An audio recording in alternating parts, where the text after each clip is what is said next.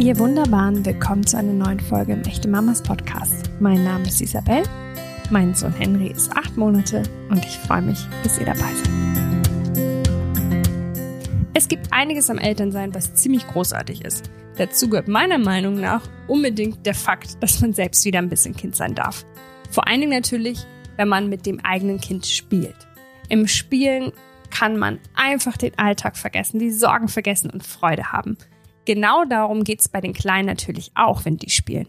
Aber bei denen passiert noch viel, viel, viel, viel mehr. Sie lernen zum Beispiel Grenzen kennen, soziale Kompetenzen bauen sich aus und ihre Talente werden gefördert. Was noch alles beim gemeinsamen Spielen passiert und vor allen Dingen, wie wir unsere Kids dabei bestmöglich unterstützen und fördern können, das hat uns Nadine verraten. Sie hat so ziemlich den kurzen Job auf Erden. Sie ist nämlich Designmanagerin bei Lego Duplo.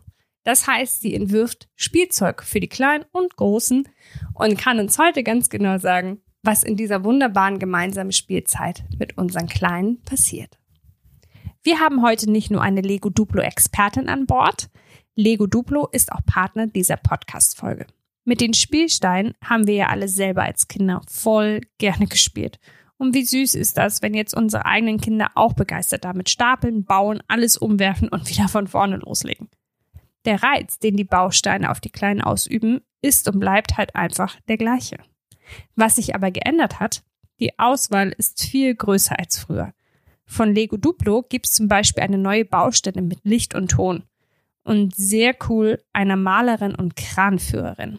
Ein Wohnhaus, eine Feuerwehrwache, ein Baumhaus im Dschungel und, und, und. Also, falls ihr noch Geschenkideen für Weihnachten sucht, werdet ihr hier ganz sicher fündig. Schaut einfach mal unter www.lego.com slash Duplo vorbei. Liebe Nadine, wie schön, dass du da bist. Herzlich willkommen im Echte Mamas Podcast. Vielen Dank für die Einladung. Ich habe mich sehr gefreut.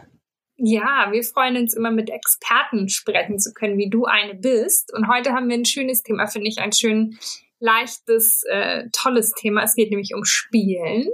Eine ziemlich großartige Sache. Also vielen Dank, dass du da bist. Ja, das ist ein, eine spannende Unterhaltung, denke ich. Oder? Weil da steckt nämlich mehr hinter, als man auf den ersten Blick so denkt.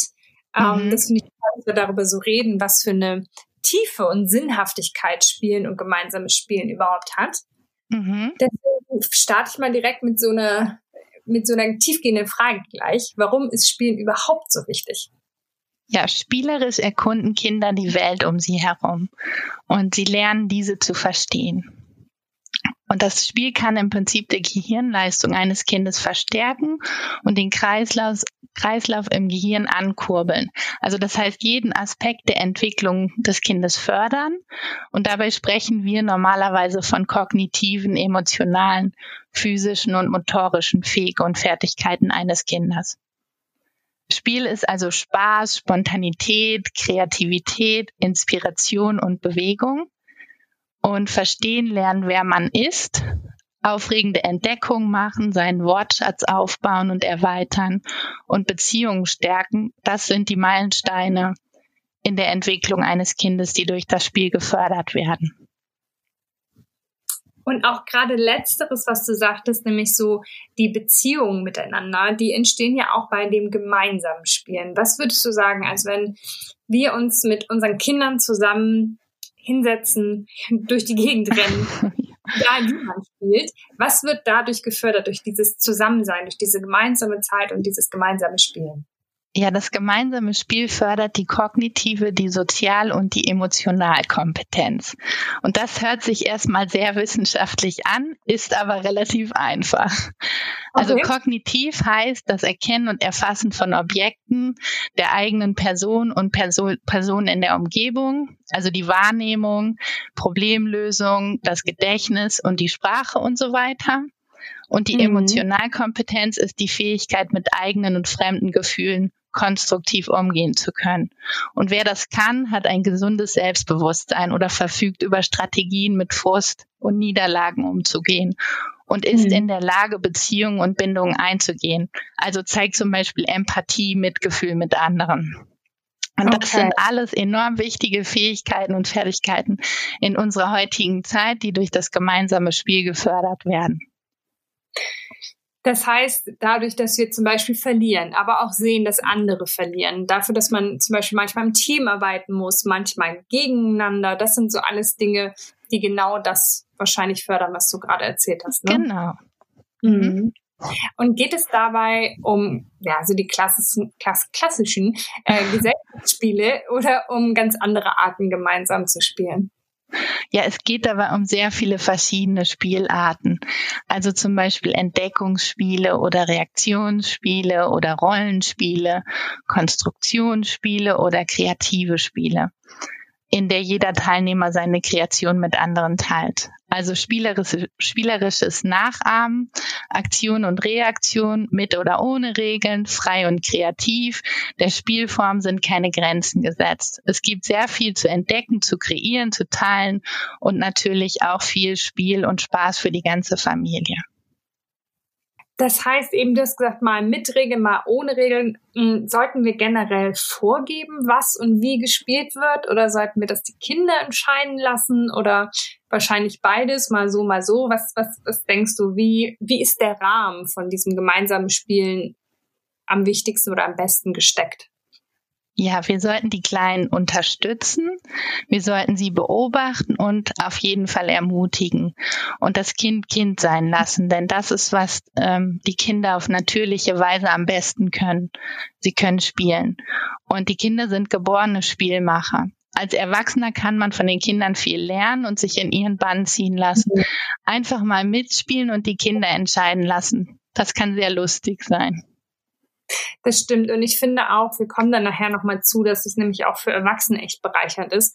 Ich finde so diese Fantasie von den, von den Kindern, was sie auch nutzen und was für Alltagsgegenstände sie doch zu wichtigen Spielmitteln machen. Ja. ähm, macht mir total viel Freude, da irgendwie dran teilhaben zu lassen. Trotzdem finde ich es manchmal schwierig. Also mit meinem Sohn kann ich so noch nicht spielen. Ähm, aber mit meinen Nichten zum Beispiel, da so einen guten Grad zu finden aus, ich bin jetzt Mitspieler und ich bin da und ihr könnt mich auch nutzen, wie ihr mich so einsetzen möchtet und trotzdem so eine Art Animateur zu werden. Also nicht irgendwie, ja, hier den Alleinunterhalter zu spielen, beziehungsweise mir das so in die Hand zu nehmen. Wie können wir da eine gute Balance finden? Ja, also das Geheimnis des Spiels ist, dem Spaß und der Spontanität und der Kreativität und der Inspiration, Inspiration freien Lauf zu lassen. Also einfach etwas kindlich sein und sich wieder darauf besinnen, wie man im Prinzip selbst als Kind gespielt hat oder was man dabei gefühlt hat. Leichtigkeit und Freude kommen im Spiel ganz von alleine. Also wenn, wenn ihr euch mal wieder darauf besinnt, mit welchem Spielzeug ihr am liebsten gespielt habt und vielleicht könnt ihr auch eure Kinder dafür begeistern. Es ist also wichtig, dass man auf die Leidenschaft und das Interesse der Kinder achtet und dieses weckt. Also wofür interessiert sich mein Kind? Wofür interessiere ich mich als Elternteil? Und kann man sich gegenseitig inspirieren zum Beispiel? Mhm. Man sollte sich zurücklehnen und auch ein bisschen reflektieren, wie man selbst als Elternteil auf das Kind eingeht oder es beeinflusst. Viele Eltern sind ja oft gestresst, sie haben Zeitmangel und denken, sie müssen alles perfekt machen. Mhm. Du hast es eben schon gesagt, auch mal zurücklehnen. Das kann man ja machen, wenn man Kinder alleine spielen lässt. Ähm, ja. also wir reden natürlich jetzt über das gemeinsame Spielen, aber ich finde auch, dass so ganz alleine entdecken und alleine sich beschäftigen auch wichtig ist. Was denkst du, wie ist da, ja, wie, wie kann man gucken, dass beides ähm, zum Tragen kommt, beides irgendwie seine, seine Zeit hat? Mhm. Es gibt einen Weg zur mehr Entspannung im Familienalltag. Wir sollten uns auf das Wesentliche besinnen. Also wir wollen, dass unsere Kinder glücklich und gesund sind und wir wollen die Familie, dass die Familie achtsam und fürsorglich miteinander umgeht. Wenn wir Vertrauen und Selbstvertrauen aufbauen, führt das automatisch dazu, dass das Kind sich selbst beschäftigt. Also wenn das Umfeld des Kindes sicher ist, es sich geborgen, geborgen und geliebt fühlt und weiß, dass die Eltern da sind, wird es von ganz alleine auf Erkundungstour gehen und experimentieren. Und oft reicht es auch, etwas Bestätigung zu geben. Das heißt, oh, das hast du toll gemacht oder kannst du mir erklären, was das ist oder kannst du es größer oder kleiner machen. Ähm, die eigene Lebensweise sollte im Mittelpunkt stehen und die Eltern sollten bewusst Entscheidungen treffen. Entscheide ich mich für eine Erkundungstour im Wald, ein Fußballspiel oder ein Spiel mit dem Tablet, Computer oder dem Telefon.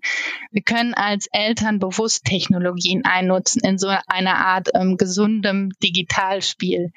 Ein Beispiel für unsere Lego, ähm, für dieses Spiel ist zum Beispiel unsere neue Lego Duplo World App und ich weiß nicht, ob du davon schon gehört hast, aber mhm. in der ähm, können die Kinder alleine oder gemeinsam mit den Eltern spielerisch ihre Fähigkeiten und Fertigkeiten entwickeln und verfeinern. Ähm, es gibt da so eine Art Elternzentrum, in dem die Eltern sehen können, was das Kind erreicht hat. Also wir haben viele Preise für diese App gewonnen, weil sie von Anfang an einen ganz anderen Ansatz verfolgt. Und okay. es gibt endlose Spielmöglichkeiten und Entdeckungsspiele zum Beispiel. Und man kann ja auch die Technik einfach und sollte man vielleicht auch nicht ewig vor Kindern irgendwie fernhalten, weil das ja einfach zu unserer Welt heute gehört. Und dann ist es genau. wahrscheinlich wichtig, wie du sagst, wie bindet man es ein? Ist es jetzt einfach ähm, wirklich was, was bereichernd ist oder ist es Beschäftigungsmaßnahme? ja. unterschiedliche Dinge. Ähm, genau, du hast eben schon gesagt, wenn sich das Kind irgendwie wohl und sicher fühlt, dann geht es auch alleine auf Entdeckungstour. Warum ist auch dieses ähm, mit sich selber sein und mit sich selber beschäftigen können, warum ist das auch wichtig, genauso wie das gemeinsame Spielen? Ja, wir hatten ja vorher schon ein bisschen über die kognitiven Fähig- und Fertigkeiten gesprochen, also wie Problemlösung und Sprachentwicklung und Einordnung der Person. Für kleine Kinder ist alles neu und sie müssen alles erst erlernen. Ein bisschen Aufmerksamkeit und viel Liebe und Geduld führen zu einem selbstbestimmten und selbstbewussten kleinen Menschen. Also die Emotionalkompetenz wird enorm gefördert und wie das Kind mit seinen Emotionen und Gefühlen umgeht und diese managt. Lass, lass den Kindern einfach mal etwas Zeit und Ruhe, ein Problem selbst zu lösen und stolz darauf zu sein, wenn es gelöst wurde. Mhm. Okay. Bei all diesen, gerade wenn du jetzt auch so von Problemlösung und so redest, dann spielt ja auch das Alter eine Rolle. Weil ja viele Dinge kann man ja in ganz klein noch nicht. ähm, genau. Kannst du so ganz grob umfassen, welche Art von Spiel in welchem Alter interessant ist für die Kleinen? Ja, also das erste Jahr eines Kindes ist wundervoll. Kinder lieben die Nähe und die Stimmen der Eltern. Ein Kuckucksversteckspiel mit den Augen, eine Rassel, interessante Geräusche, verschiedene Texturen und Mobiles, zum Beispiel einen weichen Teddy. Sie werden gerne geschaukelt, getragen und spazieren gefahren. Und sie lieben es, wenn die Eltern singen. Und mit einem Jahr wollen die Kinder praktisch die Welt entdecken. Sie fangen an, Türme zu bauen, verbinden ihre ersten Lego-Duplo-Steine miteinander. Sie sortieren Spielsachen nach Form und versuchen Ursache und Effekt zu verstehen. Sie krabbeln und lernen eigenständig zu laufen. Sie erweitern ihre Sprache. Also Spielzeuge wie die ersten Lego-Duplo-Steine, einfache Puzzle und erste Bücher zu Objekten und Formen sind eine schöne Beschäftigung für die Kinder in dem Alter. Ein zweijähriges Kind möchte eigenständiger und selbstständiger sein und lernt mit seinen Emotionen umzugehen. Die meisten Kinder spielen solo, um eine Aufgabe zu meistern. Also sie fangen an, sich Dinge zu merken und sind aktiv. Da wäre zum Beispiel ein Dreirad oder ein Ball ein einfaches Memory-Spiel. Sie versuchen die Welt zu verstehen und sie diese zu imitieren, zum Beispiel mit Spielfiguren oder Tierfiguren und das magische Jahr eines Dreijährigen. Die Kinder mhm. erweitern ihren Horizont. Sie spielen gerne draußen, sind sehr kreativ und interessiert. Sie beobachten die Welt, um diese dann im Rollenspiel einzubauen. Also Konstruktion und Rollenspielzeuge sind eine tolle Beschäftigung in dem Alter. Also eine Teeparty organ organisieren, ein Kaufladen, ein Puppenhaus oder eine Spielzeugbaustelle. Und Vierjährige sind keine Babys mehr. Sie spielen mit Zahlen, Puzzeln und dem Alphabet. Das Spielen mit fantasievollen Kreaturen wie zum Beispiel einem Drachen, das hattest du ja auch gerade schon angesprochen, mhm. ähm, hilft ihr mit Emotionen umzugehen. Die Kinder können eigenständig Fahrzeuge zusammenbauen oder eine Hindernisstrecke überwinden. Und dann die Fünfjährigen sind ja schon Kindergartenkinder. Und die ja. wissen, was das heißt, ähm, Regeln einzuhalten oder mitzuhelfen oder zu warten, bis man an der Reihe ist. Und die Kinder sind sehr kreativ, wissbegierig und aktiv. Sie malen, basteln und teilen die Kreation sehr gerne und das macht auch viel Spaß. Und da wäre zum Beispiel ein Fotoapparat, Papier und Schere, Malfarben, Knete, Gesellschaftsspiele. Das sind alles tolle Werkzeuge für Vorschulkinder. Oh, das klingt ja alles, also mein Sohn ist jetzt sieben Monate und ich finde die Zeit furchtbar schnell und dann sind sie schon Kindergartenkinder, kriege ich, ich immer so. Aber was ich gut finde, ist, dass ja jedes Alter auch so viel Spannendes für sich hat. Also nicht nur natürlich für die Kinder, sondern ich finde auch für für dabei sein als Mutter oder Vater ist das ja super. Ich meine, ich habe schon einen großen Bock darauf, irgendwie, dass mein Sohn mich zu einer Teeparty einlädt. Ähm, ja.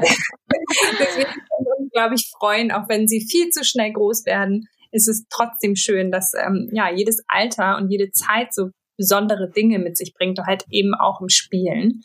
Mhm. Deswegen können wir Erwachsene ja, finde ich, ich merke das jetzt schon, total viel aus gemeinsamer Spielzeit mitnehmen. Was denkst du, was sind so die Qualitäten, die diese Zeit auch nicht nur für die Kleinen, sondern für uns Große hat?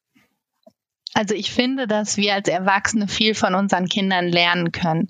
Mhm. Also zum Beispiel kreativer, fröhlicher, lustiger zu sein und vielleicht einfach auch mal irgendetwas Dummes machen. Also mhm. spontan sein und sich inspirieren lassen und vielleicht neue Lösungsansätze und andere Denkweisen zulassen. Und das eröffnet auch den Horizont. Das klingt wunderbar. Vielen Dank, liebe Nadine. Ich äh, ja. kann mich alles, kommt Sehr mit gerne. Auf das ganze Gespiele. Ähm, jetzt, naja, jetzt entdecken wir halt so die Welt. Das ist ja. Das hört sich einfach an. Ja, es hört sich einfach an. Schön an. Man merkt dann aber auch immer, wie erschöpft die Kleinen schon sind. Ne? Also ich glaube, man darf auch nicht unterschätzen, wie, wie dieses Spielen auch ähm, ja, auch also anstrengend. Wie, anstrengend das ist, weil so viel ja. passiert. Daran sieht man ja, was das Spiel so alles bearbeitet. Also das, ähm, man merkt, die können andere Dinge danach. Sie sind einfach schlapp und kaputt, weil sie so viel gefühlt, so viel gesehen und so viel entdeckt haben. Deswegen, ähm, ja. Ja, das, das ist für die Kinder wie ein normaler Arbeitstag für die Eltern. Ja. So kann man das im Prinzip sehen. Auch wenn ja. unsere Arbeit so wäre. Naja, bei dir ist es ja ein bisschen so. Ja. Äh, ich danke dir vielmals für deine Zeit und sehr äh, für gerne. Deine ich habe mich sehr gefreut. Und ja, dann äh, würde ich sagen, wir treffen uns vielleicht irgendwann mal in echt und spielen eine Runde. Und ansonsten hören wir uns wieder. Ja, genau. Und ich wünsche viel Spaß und Freude beim Spielen mit den Kleinen. Danke, liebe Nadine. Bitte. Ciao. Ciao. Vielen Dank, liebe Nadine, für dieses tolle Gespräch, das auf jeden Fall Spaß auf Spielen macht. Ich danke dir für deine Tipps. In der kommenden Folge haben wir mal wieder ein ganz anderes Thema und zwar geht es um Sex beziehungsweise darum, keinen mehr zu haben, sobald die Kinder da sind.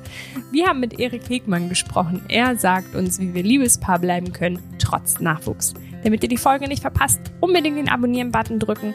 Wenn ihr mögt, dann kommentiert, liked, gerne alles, was ihr unter dieser Folge auch nur kommentieren und liken könnt, denn wir freuen uns über jeden Support. Bis dann, ihr Wunderbaren.